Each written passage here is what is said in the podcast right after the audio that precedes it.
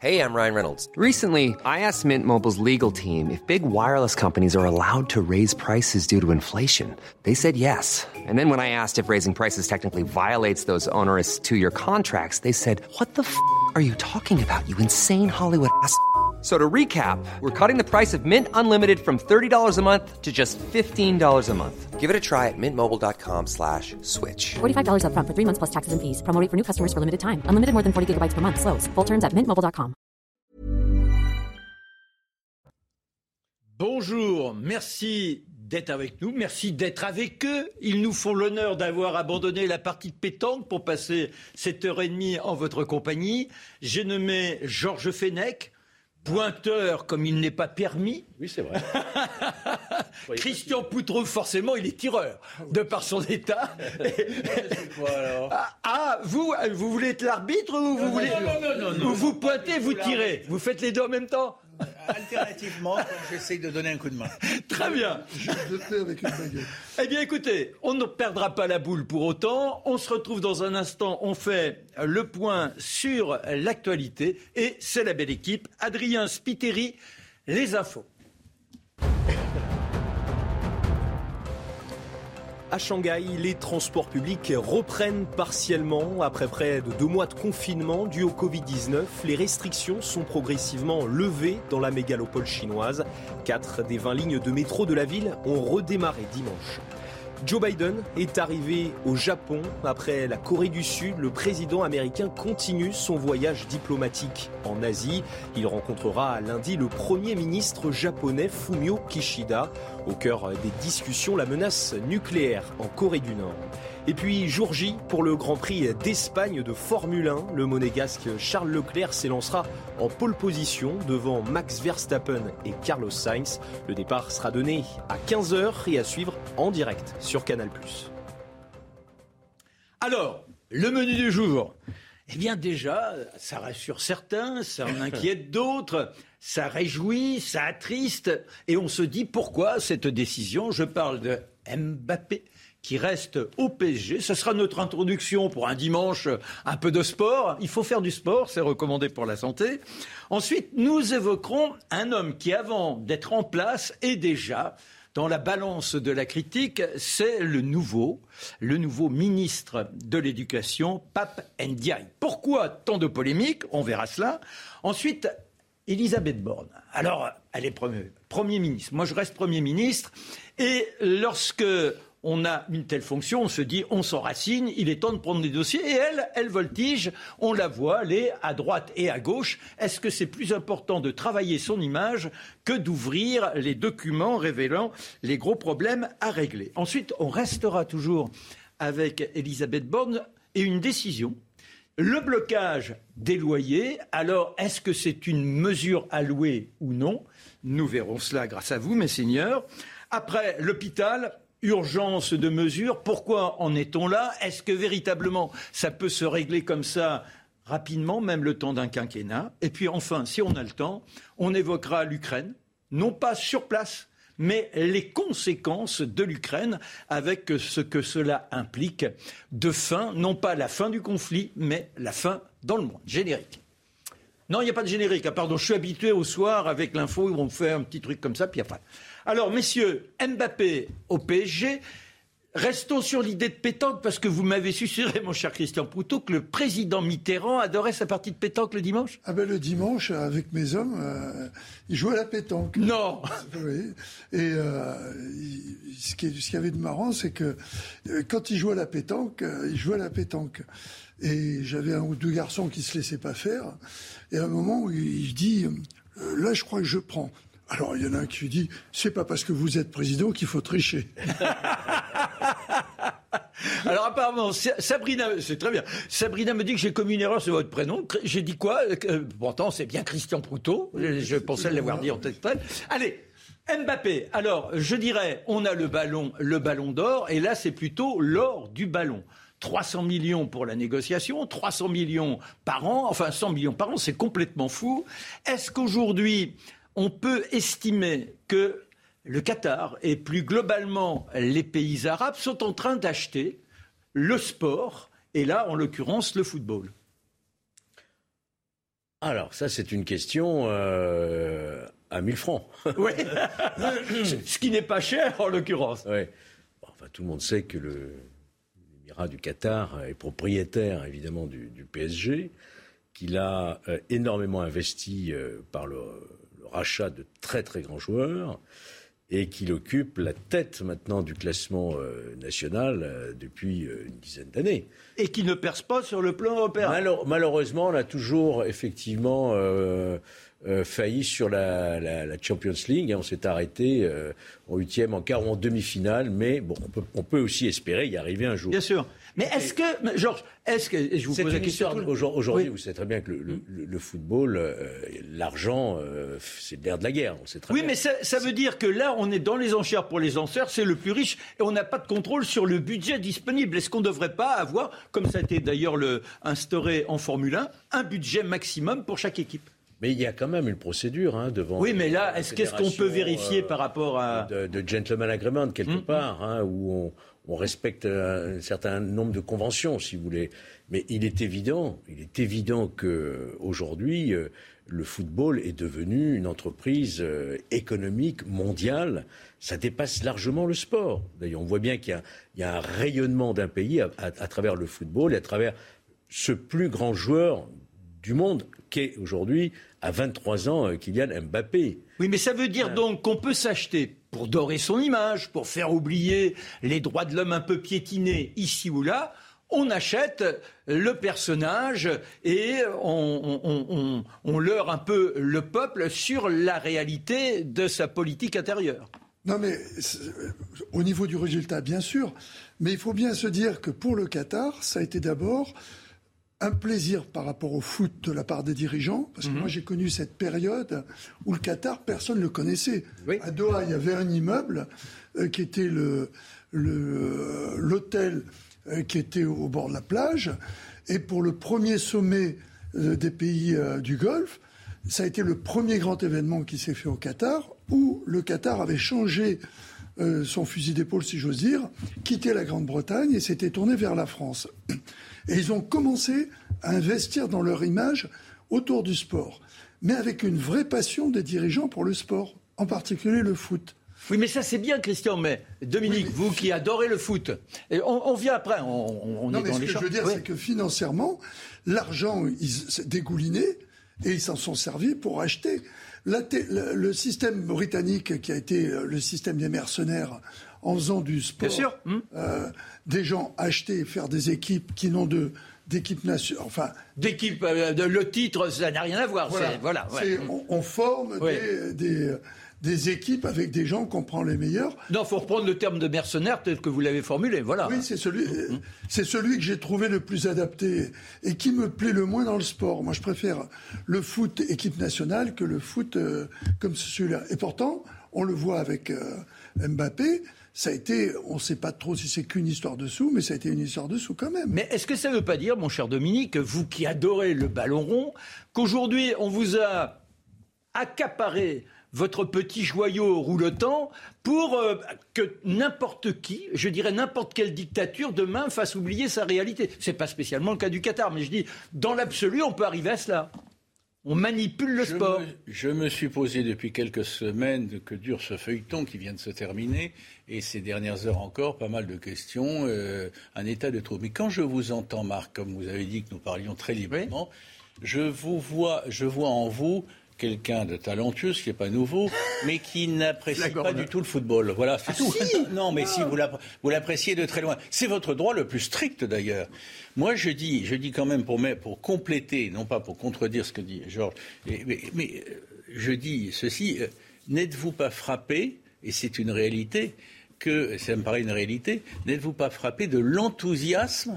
Moi, ça m'a en même temps troublé, mais, mais, mais c'est comme ça, de l'enthousiasme populaire que provoque euh, la, la décision, euh, elle, a, elle a tardé, mais Ouais, la ouais. décision de Mbappé de rester à Paris, ça va être accompagné de changements. On va pas rentrer comme si on faisait un, un club du football ou un club des sports ici. Ouais, etc. ouais.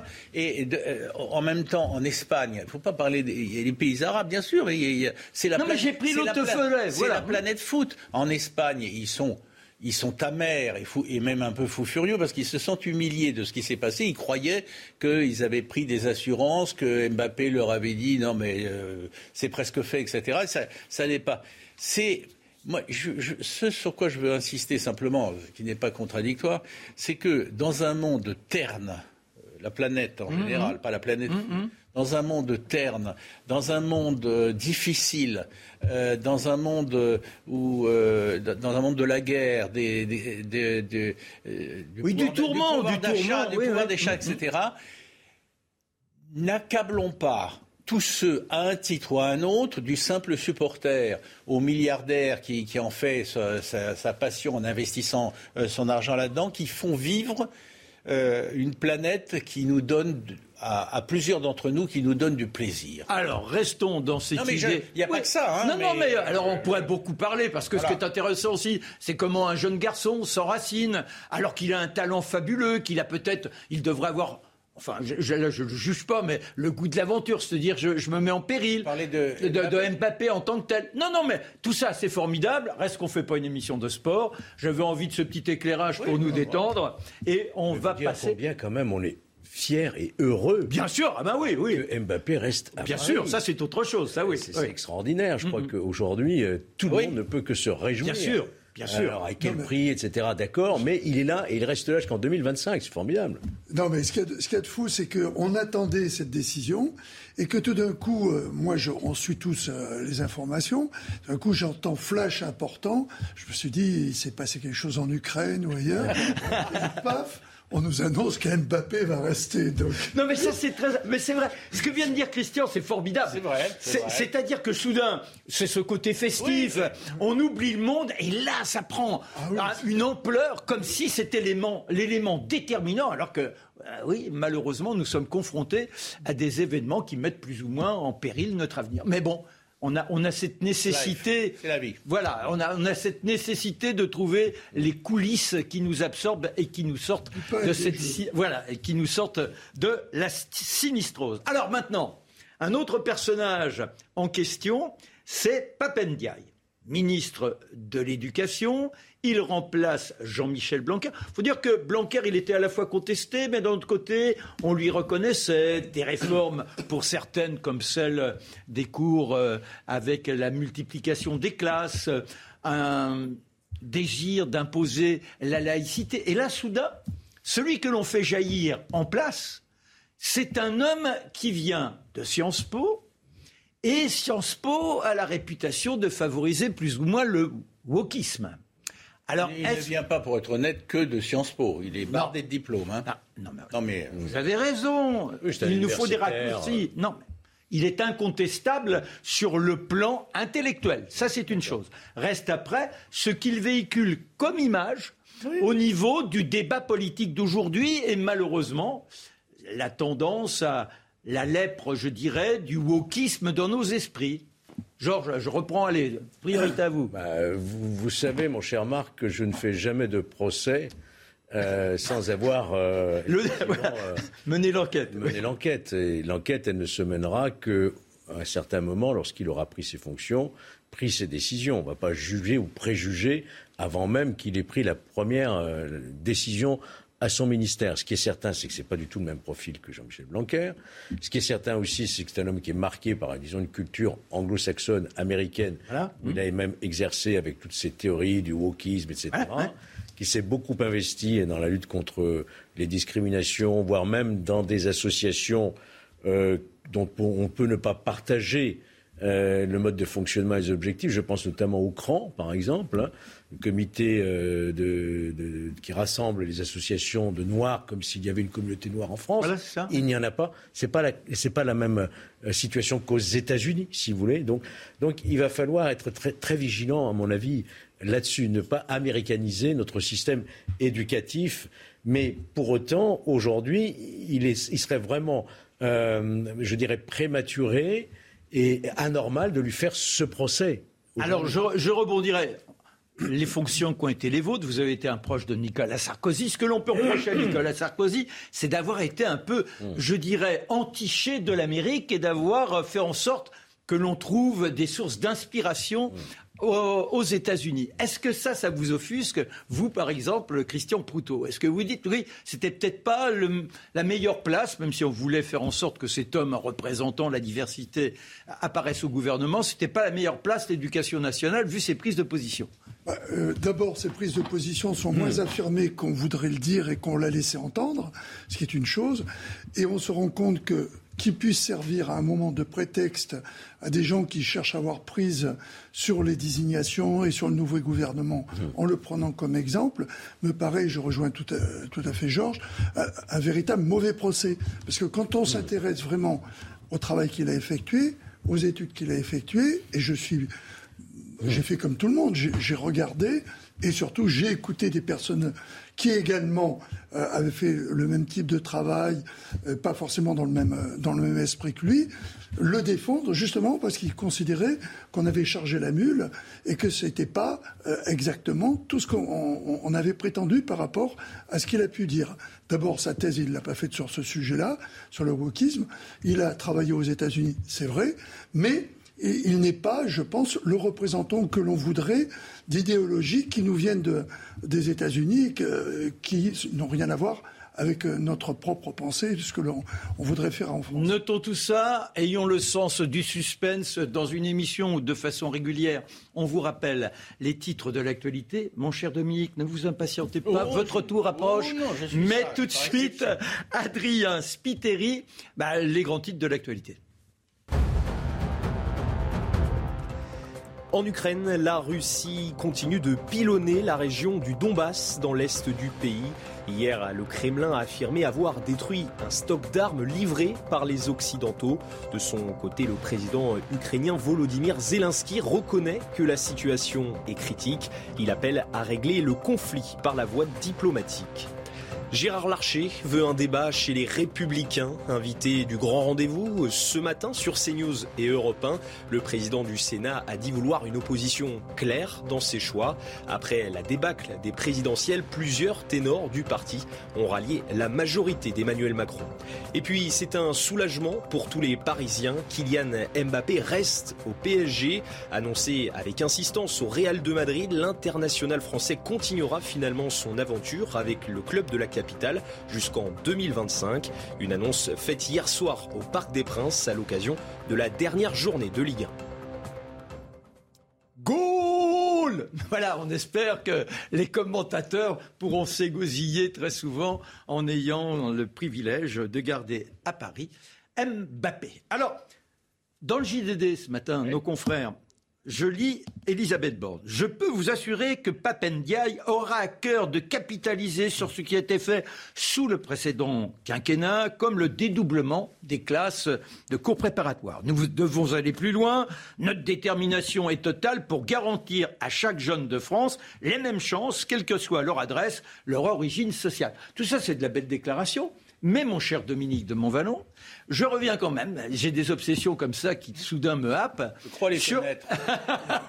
non, mais cette idée de wokisme. Ah, non, mais en l'occurrence, est-ce que cette ambition de se dire, oui, Là, c'est presque un appel à une laïcité forte à l'école. Et de l'autre côté, est-ce que vous dites pas, oui, mais est-ce qu'il n'y aura pas un certain laxisme pour rassurer justement ceux qui, dans les banlieues, voudraient euh, plus de reconnaissance religieuse, entre guillemets si vous permettez juste un mot sur le cran. Quand j'étais journaliste, euh, ça devait être au Parisien, j'ai assisté comme journaliste au début du cran. Rappelez le cran. Le Conseil représentatif des institutions noires de France. Euh, je crois que c'est ça. Les associations. Associations, euh, voilà. Euh, des Noirs de France.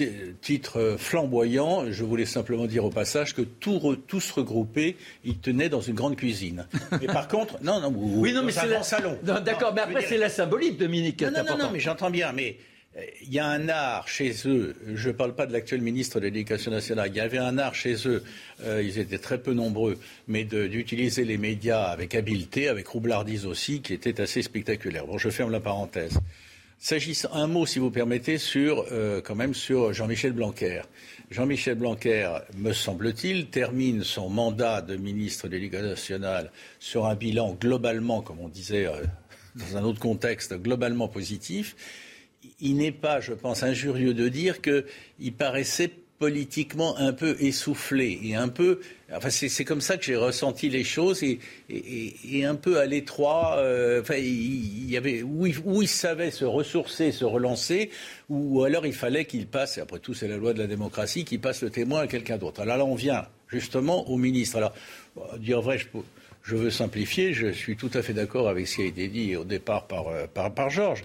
Moi, je suis. Alors, je vais, je vais le dire euh, pour, pour, pour faire. Euh, bon, j'étais absolument. Je comprends les questions qui se posent. Ah oui, quand même. non, hmm. bah, évidemment. C'est tout à fait normal. Ne vous je érigez comprends les questions qui se posent, mais je suis. Je veux pas dire. J'allais dire outré. Non, je ne suis pas sérieux. Il y a, y a, il y a euh, Marine Le Pen et Éric Zemmour, pour les appeler par leur nom, qui se sont précipités comme la misère sur le monde. Visiblement, ils attendaient depuis un moment de savoir sur quoi ils allaient euh, euh, pouvoir se focaliser pour attaquer le, gouvernement. Et ils ont fait un procès, mais d'une violence absolument inouïe, à l'actuel ministre de l'Éducation nationale.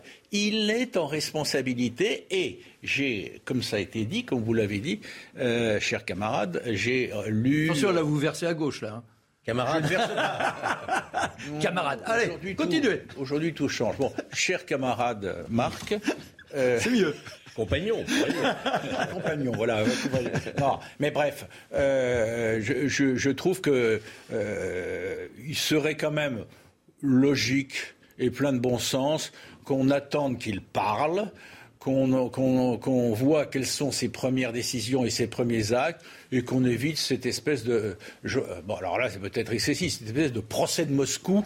Qui alors, est fait, alors euh, dans néanmoins, parce que vous, euh, vous attaquez Zemmour, vous attaquez Marine Le Pen. mais non, non, mais regardez. Zemmour, oui. vous n'allez pas me le reprocher quand même. Non, non, mais je trouve que vous êtes partial, parce qu'il y en a un ah autre, il y en a un autre, il y en a un autre qui, disons, est un peu dérangé par cette nomination. C'est Jean-François Copé? Problème avec les diplômes et avec le fait d'être universitaire. Simplement, ce qui m'intéresse, c'est les prises de position. Or, à partir du moment où on est ambigu sur des sujets qui sont en réalité les moteurs même du discours de l'extrême gauche, l'islamo-gauchisme, euh, le fait euh, de porter de l'intérêt à des mouvements dont on sait qu'ils sont animés par des objectifs de déstabilisation. Pour aller vite, le mouvement woke, allez, appelons ça comme ça. Derrière cela, il y a quoi? Il y a la réalité d'un discours qui est porté par l'extrême gauche. Or, je prétends qu'il faut combattre avec la même force les idées d'extrême droite que les idées d'extrême gauche. Voilà, c'était au grand jury européen CNews, c'est la maison, ce matin, Jean-François Copé. Il y, a, quand même, enfin, souvent, on est dans, une sorte de tolérance globale. On dit toujours, c'est pas grave. Il y a 20 ans, on disait, mais c'est pas grave qu'il y ait de temps en temps une femme voilée. Euh, c'est bon, c'est une petite manifestation personnelle. Et puis on s'aperçoit qu'il y a une contagion. Alors est-ce que ne pas prendre le mal à la racine, c'est éviter le pire? J'attends de connaître la racine ou les racines. C'est ça que je veux dire. Si jamais les suspicions dont fait l'objet, euh, c'est plus que des suspicions dont fait l'objet le nouveau ministre de l'agriculture, de le nouveau ministre de l'Éducation nationale, se vérifiaient, nous aurions à ce moment-là, j'aurais un autre ton, modestement comme journaliste, mais j'aurais un autre ton et les interrogations seraient plus incisives. Je dis simplement que, effectivement, sa démarche, c'est un homme jeune, très talentueux, intelligent. Non, mais brillant, il porte beau. Ça ne suffit, ça ne suffit pas. Mais je le dis au passage parce que ça tranche avec d'autres cas qu'on a pu connaître dans le passé. Bon, mais, et je dis, si jamais c'était confirmé, à ce moment-là, je changerais de ton modestement et tous nous pourrions changer de ton. Oui, mais qu'est-ce que c'est que ce procès a priori? Non, mais c'est pas ça. C'est le bah. si jamais, chanson célèbre euh, d'il y a quelques années de Pascal Danel, si je me souviens bien. Oui. Le, le, le si jamais. Est-ce qu'en l'occurrence, il n'est pas toujours trop tardif? À force de se dire, faut voir. On laisse prendre place à des positions qui euh, engendre une suspicion légitime. Non, mais il y a l'universitaire euh, qu'il était jusqu'à. Ça, il est, il est inattaquable. Jusqu'à la semaine dernière, même ces prises de position qui, effectivement, le mettent en ligne de mire de ceux qui euh, sont extrêmement vigilants, et à juste titre. Voilà. J'en fais partie sur le respect de notre culture, hmm notre éducation, dont on attend quoi? L'égalité des chances, évidemment, l'éducation qui enseigne notre histoire, qui enseigne euh, nos valeurs républicaines, qui insiste sur la laïcité aussi. Tout cela ne peut pas être remis en cause, bien entendu. Nous sommes extrêmement vigilants là-dessus. Alors, est-ce que ces appartenances, ces prises de position dans le passé peuvent inquiéter certains? Je le comprends. je le comprends. Mais pour autant, je dis ne, ne jetons pas la pierre à celui qui n'a pas encore pris ses fonctions, voir comment il va réagir dans ses premières décisions. D'accord, mais là, Christian. vous avez raison, à la racine, il faut prendre le problème. Voilà, voilà, voilà, toujours, à, la racine, avant que, ça prenne place en terre. bien sûr. Christian, en l'occurrence, euh, cet homme brillant, ça c'est incontestable. Il passe plusieurs années aux États-Unis. Il y a obligatoirement un phénomène d'influence. Et les États-Unis, ce n'est pas la France, contrairement à ce qu'on s'est mis plus ou moins dans la tête. Est-ce qu'il n'aurait pas été plus habile de mettre une personne plus neutre dans ses positions par rapport à cette fragmentation dont on se plaint tous, à cette place emblématique du ministère de l'Éducation nationale. Eh bien, moi, je veux dire que si ces positions dont on parle avaient été suffisamment euh, prenantes, visibles, euh, on le connaîtrait depuis. On saurait que ce monsieur universitaire a pris des positions. Or, je suis désolé, il a fallu qu'il soit nommé pour qu'on parle de positions dont il n'est pas affirmé qu'il les ait prises. C'est pour ça que je ne suis pas d'accord. Et je ne me montrez pas du doigt. je ne suis pas d'accord avec cette notion de suspicion légitime. Moi, pour moi, la suspicion ne peut pas être légitime. Il y a quand même eu, Christian, qu'on le veut ou non, des prises de position qui effectivement euh, ont interpellé à un certain moment. Et je crois qu'il a tout de même euh, mis en exergue la, question, par exemple, des violences policières. Alors, on ne dit pas qu'il n'existe pas de violence. Non, non, ça, c'est autre chose. il n'y a pas de violence systémique ou de police qui ah, soit mais Il n'a jamais dit que c'était systémique. J'ai repris ses euh, propos. je ne cherche pas à le défendre pour le défendre. Je cherche à le défendre comme chaque fois que l'on doit prendre position par rapport à ce qui est effectivement ce qu'on puisse, on peut lui reprocher. Or, la dernière position qu'il avait euh, à, la tête de, euh, du, musée sur euh, la porte dorée, la porte dorée mhm. ne, permet pas de dire qu'il est tenu des propos. Les seules choses qui, ont, qui pourraient prêter à confusion est la réponse qu'il avait faite par rapport aux études universitaires liées au wokisme. C'est voilà. Ben, ben voilà. Mais moi j'aime bien avoir un beau point d'interrogation ça nous permettra de relancer le débat dans les semaines qui suivent, vigilance. si nécessaire. Vigilance. Voilà, vigilance. voilà. Comme l'a dit d'ailleurs le président du Sénat ce matin sur voilà, voilà. Gérard Larcher, nous hmm. serons vigilants. Donc vigilance, ça veut dire suspicion légitime. Allez, non, non, s'il vous plaît, silence, silence, c'est moi le chef. Si elle est légitime, ça veut dire que euh, c'est plus de la suspicion. C'est moi le chef. Allez, pub. Vous êtes impatient de les revoir. Georges Fenech, Christian Proutot, Dominique de Montvalon. Lequel des trois l'emportera tout à l'heure? Ah La question est posée. Mais tout de suite, voilà, tout de suite, le point sur l'actualité avec Adrien Spiteri. Le réalisateur français Arnaud Desplechin présidera le jury du Festival du cinéma américain de Deauville. L'événement aura lieu du 2 au 11 septembre prochain. Actuellement en compétition au Festival de Cannes avec frères et sœurs, Arnaud Desplechin succède à Charlotte Gainsbourg, présidente du jury en septembre dernier. Elisabeth Borne défend la réforme des retraites. Dans une interview accordée au JDD, la nouvelle première ministre dit vouloir ne pas mentir aux Français. Selon elle, le passage de la retraite à 65 ans est indispensable pour assurer le financement de notre modèle social.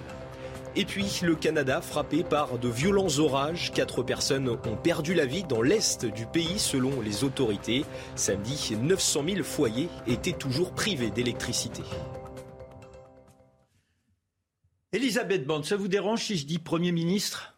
Elle, elle tient à ce que l'on détermine comme première ministre. Dans, quel, moi, dans quel esprit choisissez-vous cette référence traditionnelle? Dans la langue française, c'est-à-dire qu'on a un titre, c'est le titre de Premier ministre et c'est indifférent de toute euh, appartenance euh, sexuée. Non, mais là, c'est pas du wokisme. Hein. Allez, bon. Comme vous êtes très sympathique, on dit oui. Allez. Ah bon, très bien. Alors, donc, mais c'est M. Castex hein. qui l'avait le premier à la qualifier de la première. Euh, D'accord, mais elle aurait pu dire non, je tiens, au contraire, comme Adrienne Bolland et toutes ces folles aventurières des années 30, quand il y avait parfois des véhilités de féminisation, elle tenait à être classée comme étant à la hauteur des hommes, donc que le titre reste masculin. Attention, là, on va ouvrir un débat. Bon, s'il vous plaît, Dominique, c'est moi qui détermine les débats. Donc, le débat, le débat, c'est Elisabeth Borne. Alors, bon, premier ou première comme on veut, toujours est-il que sa fonction, théoriquement, euh, on imagine, étant donné l'épaisseur des dossiers, qu'elle soit enfermée, même le dimanche, et qu'elle bûche en se disant comment résoudre ça.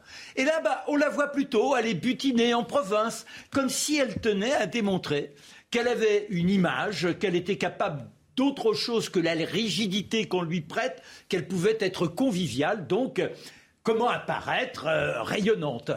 Est-ce que ça vous choque ou pas? Vous avez parfaitement dit la chose et parfaitement compris ce que actuellement la, première ministre, pardon, hein, excusez-moi, moi ça me gêne pas, la, première ministre euh, cherche aujourd'hui à établir euh, le contact direct euh, avec les Français, et c'est normal quand on occupe cette très haute fonction, de sortir d'une image un peu trop technocrate, un peu trop haut fonctionnaire, pour euh, euh, avoir une image plus euh, politique et plus populaire si possible.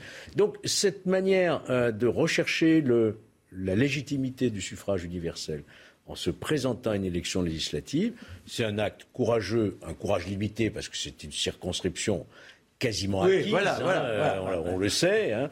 Anna Touré, qui lui cède le siège, avait été élu avec 68% des voix.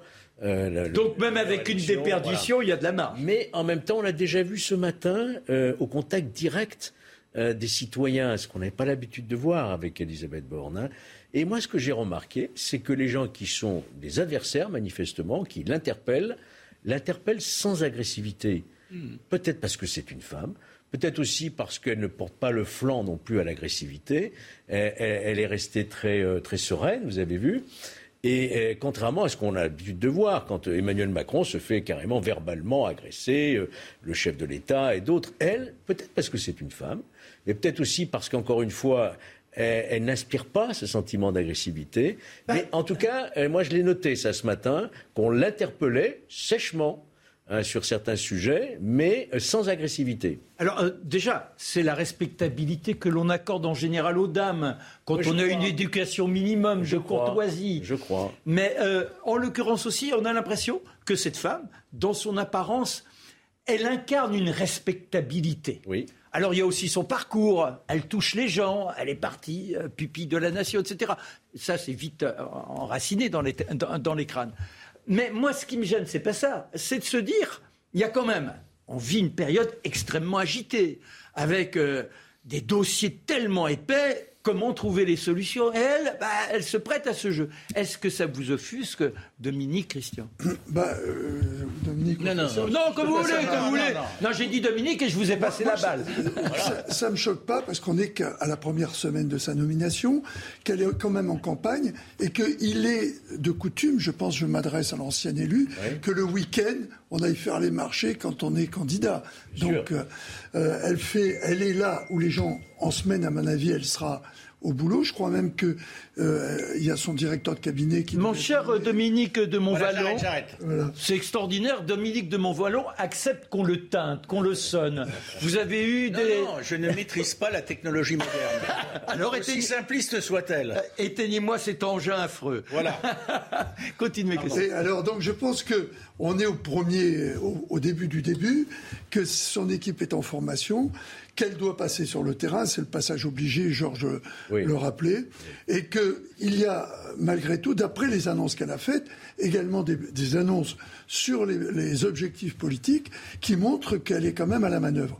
Et je fais confiance à ce, ce, parcours que vous avez évoqué, pupille de la nation, mais également X Pont, qui est quand même, quand on est X, c'est déjà un sacré niveau, mais X Ponts et Chaussées, c'est le top du top on a une pointure et je sens que c'est quelqu'un qui doit beaucoup travailler également. Donc euh, elle a besoin de se faire connaître, elle a besoin d'être élue, mais je pense qu'elle est quand même à la manœuvre. Voilà.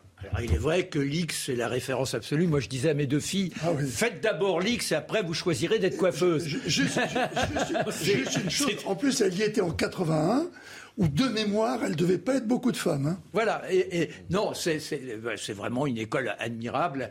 Et, voilà, donc euh, si vous avez des enfants, encouragez-les à viser ce suprême, c'est absolu, et voilà. Euh, Dominique, alors vous, est-ce que vous avez un avis un peu contraire ou pas? Ou vous êtes dans la Pour avoir un avis, il faut qu'il soit contraire. Non, pas du tout. Je vous ai dit un avis contraire, mais il peut être euh, dans la, dans la même C'est pas ça le problème. osmose. J'ai envie de vous dire, Marc, méfiez-vous. Méfiez-vous des. Pas de menace. Euh, méfiez-vous d'Elisabeth. Le doigt est en l'air. Méfiez-vous d'Elisabeth Borne parce qu'elle est. bon, il y a les, titres universitaires qui sont les siens, son parcours, etc. Mais elle, a été méconnue, elle, elle est même encore jusqu'ici méconnue, et, euh, et, je dirais globalement, pas de vous, mais sous-estimée. Alors, quand on y rajoute en plus une petite couche, euh, c'est une femme, assez pas mal euh, pour une fois, une femme, etc. Ça, vous le faites un peu, ça. Hein? Oh non Alors là, ce genre de procès est ah, intolérable. Ah, ah, on est au-delà de la on est, au-delà de la suspicion légitime, et je vous, attaque. je vous attaque pour outrage. Euh, je tenterai d'y répondre et, je ferai donner d'abord l'enregistrement de notre conversation à laquelle j'ai participé. Très bien. Eh Alors, méfiez-vous d'elle. Je voulais terminer ma phrase. Pardonnez-moi. Non, je vous en prie. sous, sous réserve des Méfiez-vous d'elle au sens, ben, au sens euh, démocratique, bien entendu, parce que euh, elle impressionne, elle inspire une forme de respect qui n'empêche que les gens ne mettront pas forcément son bulletin dans l'urne le moment venu. Mais euh, elle a, elle a, il y a quelque chose qui tranche avec tous ceux qui, beaucoup de ceux qui l'ont précédé et qui pourrait la mener plus loin, cette femme frêle mmh. et déterminée, beaucoup plus loin qu'on ne l'imagine. Alors, on va non pas ouvrir les urnes, mais avoir déjà une petite indication sur la perception de l'image d'Elisabeth Borne. Apparemment, sur ce plateau, elle fait l'unanimité et je ne tolérerai pas qu'on estime que moi, sur les femmes, j'ai quelques réticences, que Nini. Mais voyons donc ce qui se passe du côté de la Vox Populi. Quel est votre avis sur Elisabeth Borne, enquête sur place? Alors là, je sais pas trop si c'est bon ou pas bon pour la région, mais en tout cas, ce que je pense, c'est que c'est intéressant. C'est intéressant, c'est bien qu'elle vienne, qu'elle se déplace, et, je serai tout oui à écouter ces projets. Bah, contente, je ne connais pas encore, donc on va voir ce qu'elle va nous faire. Eh bien, écoutez, si nous rend visite, on va lui dire bonjour. euh, non, je n'étais pas au courant du tout. C'est pas une bonne chose qu'elle vienne, pour qu'on la connaisse déjà. Et puis voilà. Pour la connaître en tant que première ministre oui. candidate législative Les deux, les deux. Euh, candidate et puis, euh, puis voir ce qu'elle ce qu'elle veut, ce qu'elle peut nous donner aussi. Euh, bah écoutez, si, on, si elle peut faire un petit tour sur le vide-grenier, ce serait super pour qu'on puisse faire connaissance. Voilà, sur le vide-grenier, elle aurait pu me trouver dans les antiquités.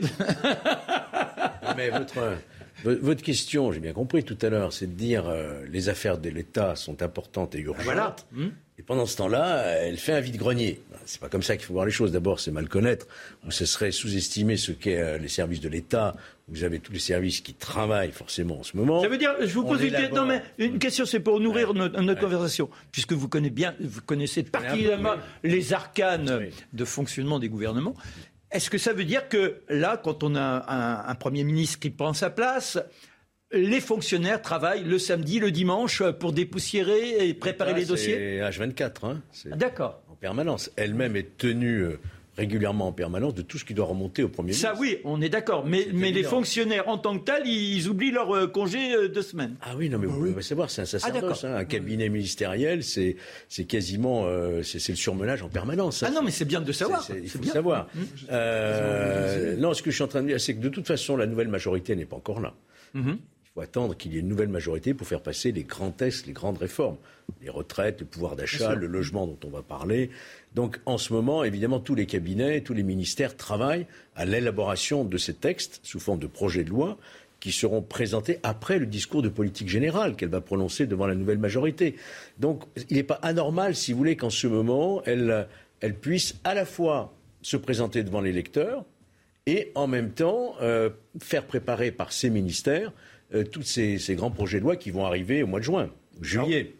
Vous aussi, mon cher Christian, vous C'est avez... pas, c'est pas dire je, je, je suis unanime ou euh, vraiment. Non, non, non, non, j'ai bien On compris. n'aborde pas le fond de la politique qui est voulue par le président de la République et, et- et par euh, la première. On, on aborde simplement la question chronologique de l'agenda politique en période de campagne. C'est différent. Non, non. euh, euh, alors, on va essayer d'aller. Vous, vous avez eu souvent la tête juste au-dessus de l'épaule d'un président de la République emblématique, euh, euh, François Mitterrand. Vous, avez donc aussi cette perception de ce qui se passe. Là, en l'occurrence, ceux qui sont la continuité de tous les régimes, ce sont les hauts fonctionnaires, ceux qui préparent les dossiers. Est-ce que ça veut dire qu'aujourd'hui, eh bien, ils cherchent à personnaliser leur étude, ou ils reviennent avec ce qu'ils avaient déjà mis en fiche, ils passaient avant à, à- comment À Castex. à Castex, et puis bon, bah, hop, voilà Madame Borde, où ils, ils tiennent compte de sa propre sensibilité. Qu'est-ce qui se passe? Ben, Il faut le temps que ça se fasse parce que la, la personnalité d'un ministre, ça existe. Il y a toujours eu un conflit entre ceux qui restent, le continuum de la, la haute fonction publique. Euh, on, on a toujours dit, par exemple, que au ministère euh, des Finances, c'était très compliqué parce que euh, ce continuum, il est bien boulonné. Et donc, c'est la personnalité du ministre qui a fait, qui fait qu'après, avec son équipe, et c'est ça qui est important aussi, c'est l'équipe qui se constitue. Donc le directeur de cabinet, par exemple, qui joue un rôle essentiel. Essentiel, absolument. oui. Essentiel, en plus, pour faire euh, ce passage qui est nécessaire entre le fait que vous avez ceux qui considèrent que comme ils sont là en continuum, ils ont la science infuse. Voilà, c'est ça. Et ceux qui pensent que la politique, c'est faire passer des idées qui ne sont pas forcément en regard de, de- l'expérience ou de l'expertise euh, des, des- des fonctionnaires d'un ministère. Donc c'est- pour un ministre qui ne prend pas la taille de son ministère et de ce problème, on a vu des exemples où les ministres, on, ne se demandait pas si c'était pas derrière les hauts fonctionnaires qui menaient la barque. Mais ça, c'était un problème. Est-ce qu'il y a des algarades entre euh, les fonctionnaires, c'est-à-dire ceux qui veulent faire évoluer, ceux qui campent sur leur position? Est-ce que là, on est dans une période de tension avant que le ministère et le directeur de cabinet disent maintenant ça se passe comme ça? Il se dit que c- le choix même des directeurs de cabinet, il se dit, hein, le choix même des directeurs de cabinet se fait euh, au plus haut niveau. Avec C'est pour l'accord. vous dire, euh, le ministre n'a même pas euh, la latitude. Ah, d'accord. euh, oui, non, mais ça, c'est un secret de polichinelle. non, non, non, mais c'est bien de le rappeler à nos amis qui nous font l'amitié d'être avec nous un dimanche après-midi. Ah oui, vous savez, l'œil de l'Élysée, c'est quelque chose. hein. On supervise tout. Et surtout, ces postes stratégiques de directeur de cabinet d'un ministre, qui doit être vraiment dans la ligne politique du programme voulu par le président de la République et voulu donc par les Français. C'est pour ça qu'on est, il faut quand même bien préciser qu'on est dans une situation politique inédite, puisque c'est la première fois qu'un président se succède à lui-même en dehors d'une période de cohabitation, et que donc finalement c'est une continuité, même si on nous annonce un nouveau peuple, un nouveau président, un nouvel élan, euh, c'est quand même une continuité qui est inscrite euh, dans le précédent quinquennat, qui va certainement évoluer sur certains points ou s'accélérer sur certaines priorités, mais ça n'est pas une rupture brutale, donc il ne faut pas s'attendre non plus à des ruptures au niveau de Matignon. Je bruisse de connaître l'avis de notre ami Dominique de Montvalon, mais suspense, encore une fois, le temps du flash avec Adrien Je vais vous surprendre.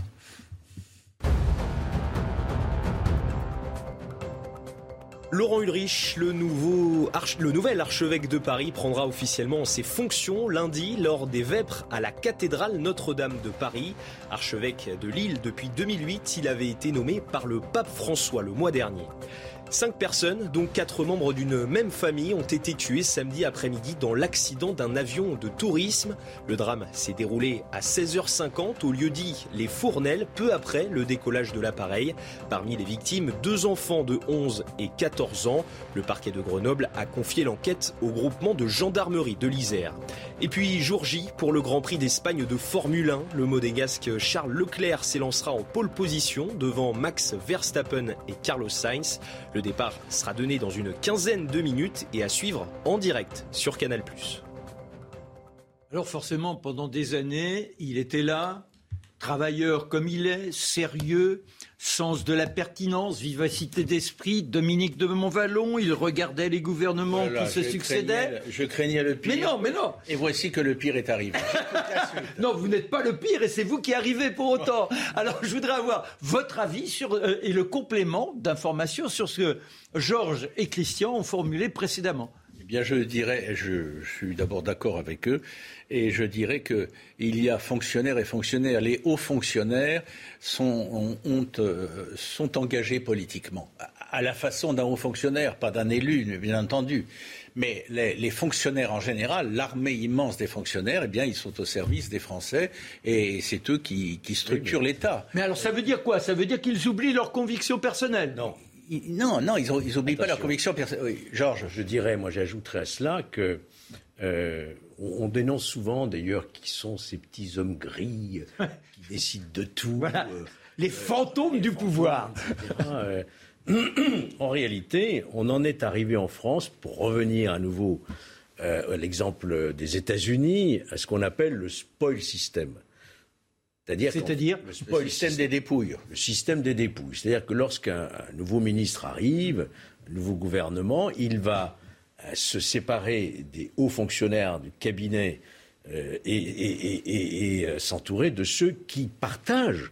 Mais c'est normal. Ça, c'est le Moi, je, je dirais que c'est- c'est- hein. pas de la chasse aux sorcières. Non, non, non, C'est on peut comprendre, de devoir être entouré par des directeurs de cabinet qui partagent votre vision du ministre, la vision du ministre, et donc la vision politique. Il y a une dimension politique dans cette. D'accord, mais alors, euh, là, vous répondez comme vous. Ouais. On, peut, on pourrait imaginer, parce qu'ils ne sont pas non plus des légions et des légions, que par rapport à un homme politique ayant ses convictions, particulièrement différentes de ce qui l'a précédé, il n'y ait pas dans cet entourage de disponibilité le fonctionnaire capable de servir sa cause. Et il se passerait quoi alors? Euh, c'est un monde immense et divers, le monde des fonctionnaires. Il n'y a aucun risque de cet ordre qui, qui puisse exister. ne, ne me méprisez pas dans mes questions. Non, non, non. Vous permettez que je revienne sur, d'un mot en, en 10 Allez-y. secondes sur le point de départ, parce que ça m'a frappé. Top chrono. Voilà. Vous vous êtes interrogé sur le fait que euh, euh, Elisabeth Borne était en campagne électorale et que est-ce qu'elle remplit bien, euh, même euh, l'espace d'un week-end, les responsabilités? Est-ce qu'elle assume bien les responsabilités euh, qui sont une sorte de plein temps? C'était suggéré, ce que vous suggériez, euh, de les- plein temps, les- ces responsabilités. je voudrais vous dire, non, je voudrais, je voudrais vous dire quand même que n'aurait-on pas entendu de votre part si, avec la réputation qui avait été la sienne, elle était restée enfermée avec ce dossier, on aurait pu voir entr'ouvrir la porte de Matignon et l'en- l'entreapercevoir, regarder, etc. C'est vital, non seulement pour elle, mais c'est aussi c'est indispensable. Donc voilà, un peu plus de 30 secondes, mais, Je voudrais, mais voilà. Vous êtes un grignoteur bien, de c'est temps. bien, C'est bien, c'est bien. Grignoteur de temps, Moi, oui. je veux juste revenir à la question que vous posiez, qui est, qui est importante, sur le pouvoir des administrations. Mhm. Je voudrais rappeler ce que l'on a oublié, parce que c'est c'est passé maintenant, on est, on est passé à la page suivante, c'est c'est normal. Mais si vous saviez le travail qu'a dû faire le ministre pour le quoi qu'il en coûte, contre ces services, parce que Bercy, ils étaient complètement contre. Donc vous avez, malgré tout, dans le cadre d'une politique Mm. qui peut être prise et ou qui doit être prise par le gouvernement, derrière les gens qui considèrent que Il faut les bousculer. euh, il faut, euh, Il faut les ils- faire. eux, ils ont la, ils ont la doctrine et ils, ils sont détenteurs d'un certain pouvoir. Et le- la politique, c'est ça aussi. C'est faire- quel charivari ça a dû être au moment où la gauche et Mitterrand prennent le pouvoir Oui, après des oui. années. Et là, forcément, une sorte d'instauration et Ah, d'installation. chasse aux sorcières. Ah, D'accord. Alors, euh, on reste avec Elisabeth Borne, mais avec là du concret. Parce que, comme vous l'avez dit, Georges, euh, elle a déjà pris une décision, une décision symbolique, et moi qui me touche beaucoup, parce que je pense que depuis des années, c'est l'un des points fondamentaux de notre existence. Souvenez-vous quand le Premier ministre de l'époque, de Jacques Chirac, grand sportif devant l'éternel, disait il faut qu'il y ait priorité dans les centres d'accueil le soir pour les personnes ayant un emploi mais n'ayant pas les moyens de se payer un abri, donc d'avoir un logis. Et c'est vrai que le prix des loyers est exorbitant. Et là, la ministre dit, eh bien, il faut, il faut bloquer le prix des loyers. Pour une fois, vous, mon cher Dominique, votre avis je me demande comment elle va s'y prendre. En tout cas, euh, la conformiste euh, Elisabeth Borne, telle qu'elle était décrite d'une façon générale, euh, conformiste, brillante, mais conformiste, conservatrice, fait là un coup d'éclat. J'attends, la déclinaison de cette déclaration d'intention. Alors, ce que je vous propose, c'est d'avoir l'ensemble du dossier grâce à l'excellente Laura Combo et qui nous rappelle quand même que 40% des Français sont locataires. Donc c'est quand même une mesure des plus déterminantes que celle-ci. Comme beaucoup d'étudiants, Valentine habite dans un petit studio. Il fait 9 euh, mètres carrés et il coûte 500 euh, euros euh, par mois. Entre son travail d'été, le soutien de ses parents et les aides, elle peine à joindre les deux bouts. J'ai très peur qu'on rehausse le prix de mon loyer parce que bah, je ne sais pas du tout comment je vais pouvoir m'organiser. Pour cesser de s'inquiéter, elle aimerait que l'exécutif gèle le prix des loyers. Une mesure aussi défendue par des associations comme la Confédération nationale du logement. Je suis en train de compléter la carte pétition que la CNL euh, va lancer la semaine prochaine à l'intention de M. Macron. L'indice de référence des loyers suit l'évolution des prix à la consommation. Il a déjà pris 2,5% cette année. Résultat, le loyer représente une part de plus en plus importante des revenus. On est proche euh, en moyenne de plutôt 30-35%, notamment dans les zones tendues, et ça peut aller jusqu'à 50, voire plus dans certaines zones. C'est un constat que dresse l'ensemble des départements français, comme l'allié que représente cette militante. Les personnes retraitées ont beaucoup de mal à vivre. Bien que nous soyons en zone détendue, les loyers augmentent quand même. En France, ce sont 37 millions de locataires qui pourraient bénéficier de cette mesure de la retraitée à l'étudiante. Alors moi, j'avoue que ça me fuse quand même 9 mètres carrés. C'est un piège à rat. Enfin, 9 mètres carrés, vous, vous tenez à peine debout. Oui. 500 euros. Oui, non, mais c'est Paris, hein. Euh... Paris ou d'autres grandes villes, sans doute. Oui, oui. oui. Non, cette question du, logement, c'est une partie importante du pouvoir d'achat. Hein. Oui, jusqu'à plus de 50%. Le paquet euh, mmh. pouvoir d'achat qui va être proposé euh, dans, un projet de loi.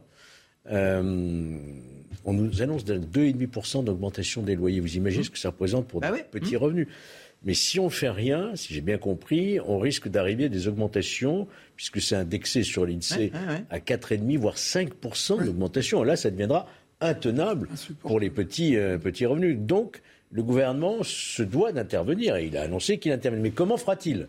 Parce que vous avez ceux euh, qui sont propriétaires, vous avez ceux qui sont locataires. Et parmi les propriétaires, vous avez aussi des petits propriétaires. C'est-à-dire des, gens qui, pour lesquels un petit loyer compte dans leurs revenus. Et si euh, ce loyer ne suit pas l'augmentation de la vie, eux-mêmes vont perdre en pouvoir. Il n'y a pas que des gros propriétaires. Donc il va bien falloir trouver un juste milieu et comment l'État, peut-être par la fiscalisation, je n'en sais rien, va devoir prendre en charge une partie de l'augmentation de ces loyers qui sont indexés. Vous avez le sens de la formulation, vous nous tenez en haleine et cela mérite bien évidemment de poursuivre dans cette conversation. Je vous propose de marquer une pause, le temps de quelques petites piécettes euh, dans notre cagnotte et puis on se retrouve après, on, on aura un petit complément avec l'information et Adrien Spiteri. Les loyers bloqués. Beaucoup l'attendaient depuis longtemps. D'autres, forcément, crient au scandale que ce n'est pas la bonne solution. C'est vraiment un, sujet déterminant, essentiel. On continue de l'aborder avec euh, nos trois invités, Georges Fenech, Christian Proutot, Dominique de Montvalon. Mais gardons toujours en tête ce qui se passe dans le monde. Le point sur l'actualité, Adrien Spiteri. Le Canada, frappé par de violents orages, quatre personnes ont perdu la vie dans l'est du pays selon les autorités. Samedi, 900 000 foyers étaient toujours privés d'électricité. De nouveaux cas de variole du singe au Royaume-Uni. La semaine dernière, 20 malades avaient déjà été recensés dans le pays. Un sujet que le gouvernement britannique dit prendre très au sérieux. De son côté, l'Organisation mondiale de la santé s'attend à ce que de nouveaux cas soient identifiés dans le monde. Et puis le réalisateur français Arnaud Desplechin présidera le jury du Festival du cinéma américain de Deauville. L'événement aura lieu du 2 au 11 septembre prochain. Actuellement en compétition au Festival de Cannes avec frères et sœurs, Arnaud Desplechin succède à Charlotte Gainsbourg, présidente du jury en septembre dernier. Merci, merci de nous faire l'honneur d'être en notre compagnie un dimanche après-midi. Ça nous fait euh, plaisir. Alors, la belle équipe, une formule un peu spéciale. Lequel des trois, ou je dirais lequel est alloué, puisque nous parlons de loyer, eh bien ça, on aura le résultat à la fin, celui qui aurait été Loyer le bloqué, meilleur. quand même, hein. Loyer Ouais, bloqué. Loyer bloqué. Mais c'est mieux bloqué que débloqué pour vous trois. Néanmoins, avoir votre avis sur le sujet, est-ce que c'est une bonne solution ou pas? Puisque certains disent déjà oui, et c'est ce que vous avez évoqué, mais le petit propriétaire, lui, malheureusement, va en payer les conséquences. D'abord, il faudrait connaître la, la proportion. Combien sont-ils de vraiment petits propriétaires Ou est-ce que... Est-ce que ça concernera tout le monde? On ne sait pas. Le blocage des loyers, est-ce que ça concernera euh, bah, je tous les pense que, loyers bah, tous les loyers, on peut pas Bah, avoir, euh, attendez. euh, Oui, mais est-ce que vous ne pensez pas, en rappelant quand même euh, les, les- les grandes données, que c'est indispensable. On ne peut pas avoir cette fuite en avant sur un élément qui est essentiel. Si on ne peut pas dormir le soir dans un lieu tranquille, et tout à l'heure on voit une pièce de 9 mètres carrés, moi déjà je trouve ça euh, infamant. Mais est-ce qu'il n'y a donc pas une nécessité d'aller dans ce sens? Et ce n'est pas la- une- une- un grand coup de chapeau qu'il faille donner à Madame le Premier ministre? Ben, de toute façon, elle, a- elle avait. euh, J'ai pris la parole. Oui, oui, oui, oui, question, mais bien sûr. Elle, elle avait déjà évoqué, comme d'ailleurs euh, Bruno Le Maire, que le pouvoir d'achat serait la priorité des priorités. Et comme le soulignait Georges, euh, il y a dans cet impact du, du loyer pour, pour les familles, pour ceux qui sont malheureusement obligés de, de louer, un impact qui est de l'ordre de presque 60-50%. Oui, enfin c'est ça, ça va parfois jusqu'à 50, comme le disait tout à l'heure. euh, Voilà. Dans le ce qui, reportage, ce qui oui. fait que on se rend bien compte que augmenter en fonction du fait de d'abord de ce qui est prévu légalement, ce que tu rappelais, euh, c'est déjà beaucoup puisqu'on a vu qu'on était à près de deux et demi. Mais si à la fin de l'année pour l'inflation, puisqu'on a le droit de modifier les loyers, je crois qu'au 1er janvier. Si l'inflation reste la même. Il y avait un, un récap- un récapitulatif de. de, de- Il n'y voilà. aura pas de récapitulatif, mais pour les mois suivants, Voilà, les loyers vont être montés. Mais le problème, c'est que c'est comme toujours, c'est une chaîne. C'est que derrière, il y a ceux qui, vivent, qui ont besoin de ce, ce loyer pour vivre aussi. Oui, mais quel est le pourcentage? Je crois que les, le- les- les propriétaires les plus nombreux sont des gens qui ont Les 4 ou 5... quatre ou, euh, oui, il y a l'institutionnel, et puis après les gens qui ont 4 ou 5 appartements. Ah non, attendez. Oui. Ils existent sûrement, je ne les connais pas. Enfin, c'est- pas, c'est pas sur les ceux qui ont quatre ou cinq appartements qu'on va fonder une politique aujourd'hui. Eux, ils peuvent, euh, on peut bloquer leur loyer, il n'y a pas de problème. Voilà, mais Non, combien non, mais ce qui est intéressant, c'est ceux. Pardon, mais. euh, Allez-y. Ne m'en voulez pas. Je, je, Je ne vous en paraphrase que j'ai compris de ce que vous avez dit. euh, ceux qui, par exemple, les, les petits, ceux qui ont les toutes petites retraites et qui, en, en louant une, un, un petit studio ou un petit, un petit deux pièces quelque part, ont un complément de retraite qui leur permet de vivre. Ça fait, ça fait aussi. parce que je suis quand même surpris. Payer leur emprunt aussi. Non, non, mais je suis quand même surpris que vous, que vous évoquiez. C'est sympathique, mais. Pardonnez-moi, je suis un petit peu. Non, non, non, allez-y, allez-y, allez-y, allez-y, j'attends, j'attends, ceux qui ont- j'attends. Non, mais je veux dire, ceux qui ont 4 ou 5. J'ai compris ça 4 ou 5 Oui, oui, oui, oui. Je crois que ce c'est. La politique de la France ne se fait pas avec ceux Non, qui mais ont c'est pas ça. Le problème, vous c'est êtes d'accord Non, appartements. mais on, on- on est bien. Si, la- euh, si le Premier ministre prend ce type de décision, Oui. il y a quand même quelque chose de grave dans notre pays depuis, bien sûr. depuis des Bien sûr. années. Mais bien On sûr. peut pas avoir. euh, c'est pas possible. Les absolument. C'est pas dit le contraire. Les augmentations sont les plus fortes depuis la crise financière de 2008. Voilà. 2,5%, c'est beaucoup pour des. Vous voyez Et si le gouvernement ne gèle pas les prix du loyer, effectivement, on va arriver, je disais, à 4,5, voire 5% d'augmentation à la fin de l'année, ce qui sera totalement intenable. Et ça aura aussi des répercussions euh, pour les revenus, euh, les recettes de l'État, puisque vous savez qu'on avait diminué les APL de, de 5 euros, vous de ça Mais automatiquement, là, ça va être une, effacé d'à peu près 1 milliard, semble-t-il, avec l'augmentation qui va découler aussi pour les. Mais Enfin, ça, c'est encore annexe. Mais comment trouver le juste milieu? C'est-à-dire ne pas pénaliser euh, les petits propriétaires euh, dont les loyers sont des revenus et en même temps permettre aussi aux gens de se loger. Donc je ne sais pas quelle sera la solution du gouvernement. Disons que ça pose la question. On a été longtemps dans un monde où on avait la sensation que le libéralisme, donc la liberté totale, était la solution qui avait une autorégulation. À partir du moment où il y a ce type de décision qui intervient, ça nous oblige à nous dire mais est-ce qu'il n'y a pas, dans certains domaines, la nécessité de l'intervention de l'État? je sais qu'il intervient déjà beaucoup. Non, mais. Mais, mais, mais, mais oui. On oui. pas eu le quoi qu'il en coûte. Je, une chose en passage pour faire de la provoque supplémentaire. Allez-y, allez-y. De ma part. Oui. On s'interrogeait sur le point, alors c'est des inflexions, mais elles, sont comme, elles me paraissent quand même très notables, hein, sur le point de savoir si, après euh, le premier quinquennat marqué peut-être par le poids de la droite au sein de, la planète euh, macroniste, il n'y avait pas une inflexion vers la gauche. Si l'annonce d'Elisabeth Borne se traduit concrètement par des décisions qui déclinent en quelque sorte cette annonce de principe dans les temps qui viennent, la réponse sera oui. Oui, mais alors, parce que qui? Non, mais c'est pas c'est pas mal d'ailleurs. Hein. Oui, mais attendez. Mais, mais c'est non mais c'est voulu et applaudi par les associations de gauche, mais mais il y a, y a, rien de mal à ça. Non, mais c'est un état de fait. Non, mais d'accord, mais le ruissellement auquel conduit votre votre question, ça veut dire quoi? Aujourd'hui, le président Macron, on le voit bien, est inquiet de la potentialité d'une gauche qui n'est pas rassemblée, mais disons qui se tient plus ou moins les coudes. Et il lui faut arriver à renier pour ne pas avoir la possibilité d'une gauche trop forte dans les urnes, il lui faut renier, émietter, et donc en ayant une attitude politique de gauche, de faire en sorte qu'à la fin, il puisse gagner euh, le troisième tour, à savoir les législatives.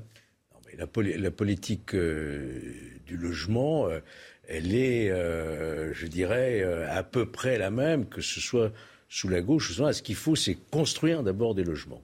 Il y a eu des périodes, on en a. Mais ça, ça se fera pas du jour au lendemain, Georges. Non, ça se fera pas, mais il faut augmenter le parc du logement déjà. Il y a un déficit du logement euh, avec des gens qui sont à la rue. Moi, je, peux en parler en connaissance de cause. J'avais été co-rapporteur de la loi sur le DALO, le droit au logement opposable, qui permet aujourd'hui à des citoyens sans logement de demander réparation à l'État, qui doit lui trouver un logement. Donc on a une grave crise du logement. On parle aussi des sans-abri, de tous ceux qui ne peuvent même pas se payer un loyer alors qu'ils travaillent. Oui, mais alors, c'est ce, que, ce que je disais. C'est Dominique de Villepin qui disait priorité dans les centres d'accueil à ceux qui travaillent. C'est quand même complètement fou. Mais là, si je vous écoute bien, ça signifie qu'aujourd'hui, comme on n'a pas le parc suffisant, vous pouvez toujours faire appel en disant donnez-moi de quoi me loger le soir. S'il n'y a pas d'appartement disponible, comment on fait? On va, mettre, euh, on va mettre quoi? Des, caravanes à disposition? Non, mais c'est pour cela qu'il faut construire hein, des logements avec des catégories euh, différentes, euh, des logements sociaux. Il y a des logements très sociaux aussi, qui se font d'ailleurs dans de très bonnes conditions aujourd'hui. Hein. Quand vous passez dans des villages, vous voyez des, des HM, vous ne savez même plus que ce sont des, logements sociaux, tellement on a beaucoup progressé là-dessus. Hein.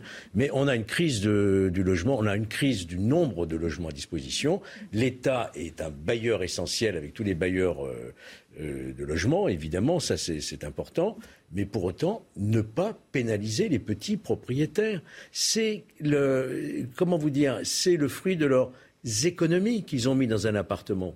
Mais il n'est pas question de pénaliser qui que ce soit. il peut y avoir des comportements. leurs revenus. Bien sûr. Non, mais Georges, vous l'avez dit vous-même tout à l'heure. Est-ce qu'on ne peut pas trouver un système de compensation par le, euh, une réduction d'impôts qui leur permettrait, est-ce qui ne coûterait pas une fortune à, l'État cette quadrature du cercle, voilà. L'autre question, l'autre question, Christian, promenez-vous dans toutes les grandes villes. Vous voyez des immeubles entiers qui sont vides. Pourquoi sont-ils vides? Parce que ce sont des bureaux à louer à une époque où il y a de plus en plus de télétravail. Ça semble s'institutionnaliser.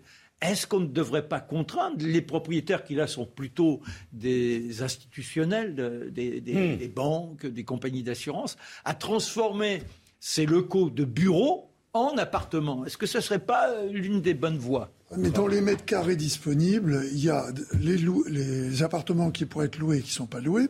Il y en a beaucoup. Mais il y a parce qu'ils sont peut-être trop chers aussi. Euh, oui, mais pas que ça, parce que justement, le rapport locatif avec le risque, pour certains, disent je ne vais pas prendre ce risque. Il y a une équation qui existe, hein, parce qu'il y a les impôts derrière. Il ne faut pas oublier que les gens qui louent il y a aussi des impôts. Mais pour en revenir à votre question, je crois que c'est la, une fois n'est pas coutume, la mairie de Paris a fait quelque chose de pas trop mal. Je, pense au périphérique. Hein. Faut noter, faut noter. Qu'on veut nous, faire dire. Euh, il y a effectivement eu à Paris des, locaux qui étaient des locaux euh, d'entreprise qui ont été transformés en, en appartements et que apparemment ça fonctionne bien. Cela dit, c'est la mairie de Paris qui a investi là-dedans. Demander à un institutionnel qui loue euh, qui tout d'un coup euh, a des mètres carrés de re quelque chose. Non, mais vous avez raison, là vous levez un point, mais est-ce que l'État peut accorder un budget d'aide pour qu'il y ait ce type de transformation Il y a également même chose dans, le déroulé de votre intervention, euh, qui, est plus que pertinent, c'est la notion de sécurité. C'est-à-dire qu'aujourd'hui, vous avez un appartement, on parle de l'incivisme, de la personne à laquelle vous louez, qui, au bout de trois mois, ne paye plus, qui saccage les lieux, etc. Mmh. Est-ce qu'il ne devrait pas y avoir là une sorte de, banque d'entraide qui garantissent aux propriétaires Elle existe. D'accord. Elle existe. Donc, donc, donc théoriquement. Normalement, il n'y a, pas de souci. Euh, on peut se retourner. L'État a mis en place un fonds qui fait que ce fonds peut permettre, à un moment, si on est spolié, de récupérer. Oui, Et pour autant, oui. Non, à la condition que la force publique ne soit pas mise à disposition du propriétaire pour faire évacuer les lieux. Alors, alors non, mais c'est intéressant parce que dans ma tête, en vous écoutant, c'est ça qui venait. Ce sont toutes ces personnes qui squattent. Et vous apercevez qu'au bout d'un moment, vous ne pouvez plus les sortir de l'endroit où vous avez une personne qui habite régulièrement. Là, c'est même pas un appartement vide. La personne, elle est partie cinq jours en vacances. Je crois d'ailleurs que le, délai, alors vous, le juriste, mhm. au bout de 48, 48 heures, Au bout de 48 heures, vous n'êtes pas rentré chez vous. Vous avez passé un long week-end. Euh. Oui, bon, ça a été modifié. Vous avez vu ah. qu'il y a une loi quand même en 2020. Il y a une loi. Bon. Ah, qui a, modifié cette, euh, ce scandale, on peut dire. Ah bah, c'est plus qu'un scandale. Mais on s'aperçoit qu'au bout d'un moment, même quand la loi elle est instaurée, comment on arrive à la faire euh, exécuter Alors apparemment, on n'y arrive pas. Ça doit vous chagriner, voire vous offusquer, beaucoup. vous mettre en colère. Non, mais je, dis ça sérieusement, mmh. évidemment. Mais ce qui me frappe, vous voyez comme euh, je, ne vous l'apprends pas, hein, mmh. je, suis sérieux. Hein. Vous voyez comme c'est difficile de gouverner. Euh, aujourd'hui, il y a des défis absolument considérables, gigantesques aujourd'hui pour euh, pour conduire le navire France, etc. donc ça dépend. Ne m'appelez plus jamais France. Du président du, de la Et à la faveur de vos, de vos remarques tout à fait pertinente, nous, nous sommes amenés à, réagir, à découvrir qu'il y a une série de sujets qui s'emboîtent, qui oui, de domino, effet domino, c'est l'effet domino, et qui et qui et qui euh, euh, nous amènerait à, à revoir euh, quasiment la plupart des règles du jeu collectif qui, qui, prévalent jusqu'ici, puisque vous en arrivez au squat, j'y pensais comme vous tout à l'heure. Tout n'est pas squatté. Non, non, non, mais, on sait, mais, exemplaire. Mais, on sait que ça existe et on sait au passage qu'il y a une industrie du squat. Mm, mm. Sans parler même du squat, ce sont les mauvais payeurs. Oui, ceux qui ont un bail régulier, qui ne sont pas squatteurs, et qui, pour une raison ou pour une autre, ne payent plus leur loyer. Voilà. le propriétaire se retrouve privé d'un revenu, quelquefois mm. important pour lui, et il a les pires difficultés pour obtenir, alors qu'il a une décision de justice, soit l'éviction euh, du locataire, soit qu'on le paye. Donc à ce moment-là, si effectivement l'État est défaillant pour prêter assistance, c'est à l'État à payer les loyers. Hein. Mais est-ce qu'il n'y a pas là une extrapolation à avoir Parce que c'est intéressant. Vous venez de remettre en, perspective la notion même de mener un pays, quelle que soit son étiquette politique, les difficultés que l'on rencontre. Mais ça nous implique. Ça signifie que tout à chacun, nous devrions nous interroger, non pas dans je droit à ceci, je veux ceci, je veux cela, mais quelle est ma part de citoyenneté à accorder à l'État Comment m'investir en étant un être responsable Est-ce qu'il n'y a pas une sorte de déperdition de cette responsabilité de soi aujourd'hui chez tout à chacun? Vous y allez fort, mais hmm. c'est vrai que on, le dit parfois autrement depuis déjà quelques années, la montée en puissance de l'individualisme. Chacun essaie de tirer son, épingle du jeu, tout en haut de l'échelle sociale et, comme euh, en bas ceux qui sont les plus euh, démunis et les plus victimes quelque part. C'est vrai qu'il y a de ça. Je, vous reconnais. Euh, je vous reconnais dans ce que vous, tout à fait dans ce que vous dites. Mmh. Ça, vous tient à cœur. Mmh. Et, chaque fois, je suis partagé dans ma réaction. J'adhère totalement Et je me dis que c'est tellement compliqué que si on ne commence pas par résoudre les problèmes qui sont proches de nous, comment va-t-on faire? Mais c'est vrai qu'il y a une perte du civisme et, de la, et, des repères de la vie collective. C'est une, réalité sans vouloir dire qu'avant c'était parfait. Hein. non, non, non, c'est pas ça. Pas, je ne suis pas de ce registre-là. Hein. Simplement, pour pouvoir mener une bonne politique, il faut que nous soyons... Puisque tout à l'heure, vous utilisiez la métaphore du navire France sur un navire, il y a un équipage et il faut que l'équipage soit concerné et qu'il ait envie de coopérer avec le, commandant du navire. Oui. Vous êtes d'accord qu'en France, on est quand même l'un des pays où il y a la plus grande redistribution euh, tout de même des richesses et de solidarité. On est d'accord, mais un système de protection. Mais il faut être. Ce que, on a un système de protection sociale qui n'a rien à voir, par exemple, avec les États-Unis, puisqu'on. Non, non, mais vous êtes euh, euh, simplement. Je faisais remarquer que quand on bénéficie ça bénéficie de cela, il faut en être conscient et avoir donc un écho à payer dans son engagement à l'État. Voilà. Hein, non mais non, non, mais je parle celui qui bénéficie d'une aide, qu'il soit conscient qu'on ne peut pas toujours être dans la demande, comment on s'investit dans son. Ah bah voilà. Allez, on fait, on fait une pause, éventuellement un dernier sujet, mais les titres de l'actualité avec Adrien Spiteri.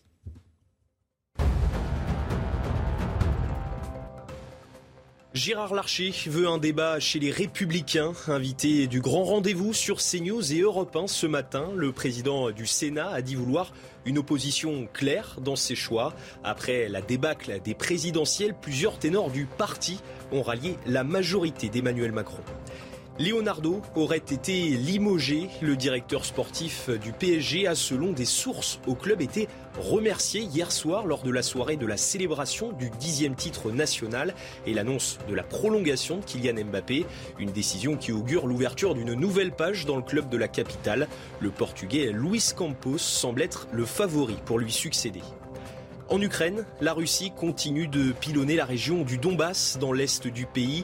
Hier, le Kremlin a affirmé avoir détruit un stock d'armes livré par les Occidentaux. De son côté, le président ukrainien Volodymyr Zelensky reconnaît que la situation est critique. Il appelle à régler le conflit par la voie diplomatique. Dans un monde qui ne va pas très bien, dans un monde où les gouffres des finances se creusent de plus en plus, cette mesure Premier ministre, à savoir euh, limiter la hausse des loyers. Ça paraît plus que de bon sens, ça paraît être un minimum humanitaire. Reste, comme on l'a signalé tout à l'heure, qu'il y a un, effet domino. Ce qui est pris là rebondit ailleurs. Est-ce qu'on n'est pas dans une sorte d'impasse? Est-ce que la position de Mme Borne, au-delà de tout, on se dit ben, c'est inextricable? Moi, je ne sais pas comment les choses vont évoluer. Vous êtes inquiet? Je suis inquiet comme beaucoup, beaucoup, euh, beaucoup de Français.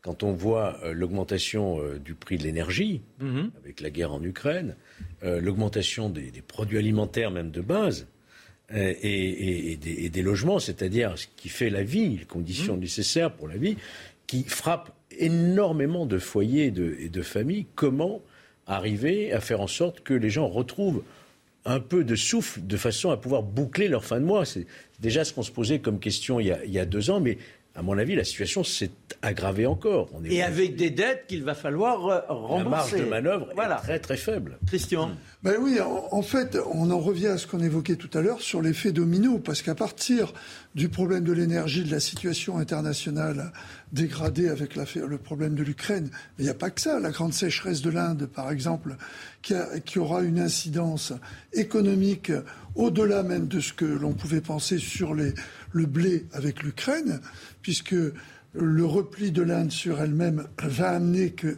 alors qu'elle était exportatrice, elle ne le sera pas en matière de, euh, de blé. Il y, a, il y, a, tout un tas de, de, de problèmes qui font que euh, on a l'impression qu'on bouge quelque part et que c'est ce qu'on appelait euh, euh la, la, couverture que, que l'on tire sur les pieds, mais elle est trop petite et euh, on veut la mettre sur. Euh, mais quoi qu'il arrive, on a froid. On a froid Et je voudrais juste terminer, par exemple, comme on évoquait le problème des loyers.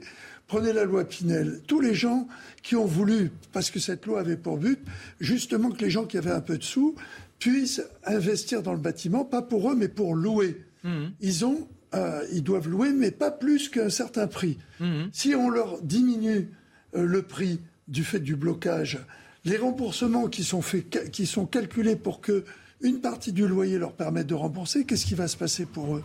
Ces gens-là vont se retrouver à avoir un investissement qui va leur coûter plus cher que ce qui leur rapporte. Deux mots de conclusion du grand sage philosophe euh, Pas de conclusion, deux mots. Euh, ben, ce à quoi on assiste, c'est une modification en profondeur des règles du jeu mondial sans qu'on sache euh, où se trouvera le nouvel équilibre qui sera notre lot après-demain. Voilà, bah ça, ça nous appelle à nous retrouver souvent sur CNews pour parler de tous ces thèmes en espérant qu'émergeront des solutions même inenvisagées aujourd'hui. C'est le propre de l'homme d'avoir toujours les bonnes trouvailles qui ont permis à l'humanité d'évoluer, de ne jamais s'arrêter.